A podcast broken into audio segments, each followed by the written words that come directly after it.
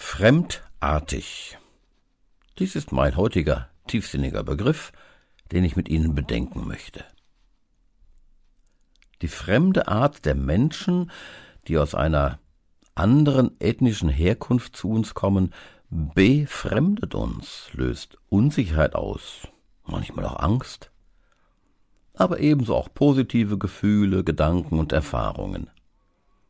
Eine Grundfrage ist sicherlich, wie viel fremde Art verträgt das eigene?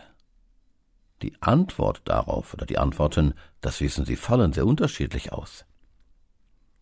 Vielleicht ist das Wort fremdartig ein Reizwort für manche geworden, denn die Herausforderungen seit 2015 der damaligen Flüchtlingswelle sind nicht klein und die Erfahrungen auch nicht nur positiv.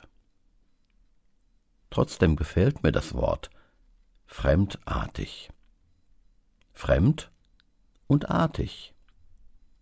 Ich weiß, wenn Sie jetzt Einspruch erheben, dass das Wort sprachlich von fremder Art kommt und primär nichts mit artig sein zu tun hat, haben Sie recht.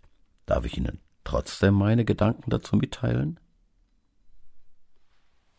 Mit plakativen Sätzen wie jeder Mensch ist Ausländer, fast überall auf der Welt, wird versucht, Verständnis zu wecken und sich Fremden gegenüber freundlich und hilfsbereit zu verhalten.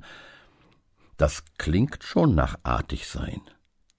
Konkret, den politischen Entscheidungen zur Aufnahme von Flüchtlingen zu entsprechen. Der eine tut's, der andere nicht. Als Theologe interessiert mich, was Gott in seinem Wort sagt. Immerhin kommt die Thematik im Alten und Neuen Testament vor. Da lesen wir zum Beispiel Gastfrei zu sein, vergesst nicht. Nehmt euch der Nöte anderer an. Geben ist seliger als nehmen.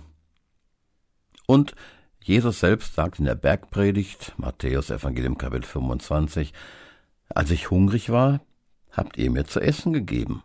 Als ich Durst hatte, bekam ich von euch etwas zu trinken. Ich war ein Fremder bei euch und ihr habt mich beherbergt.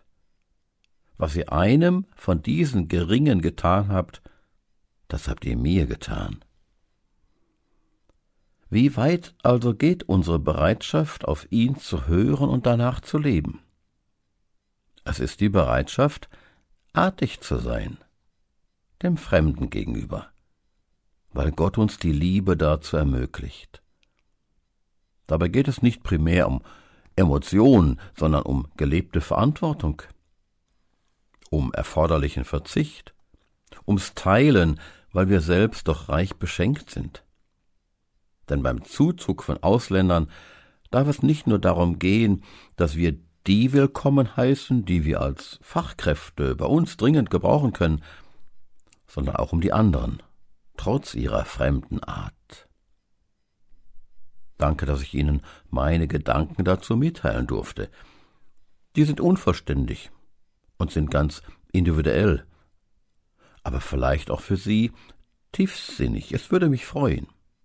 Herzliche Grüße, Ihr Harald Petersen.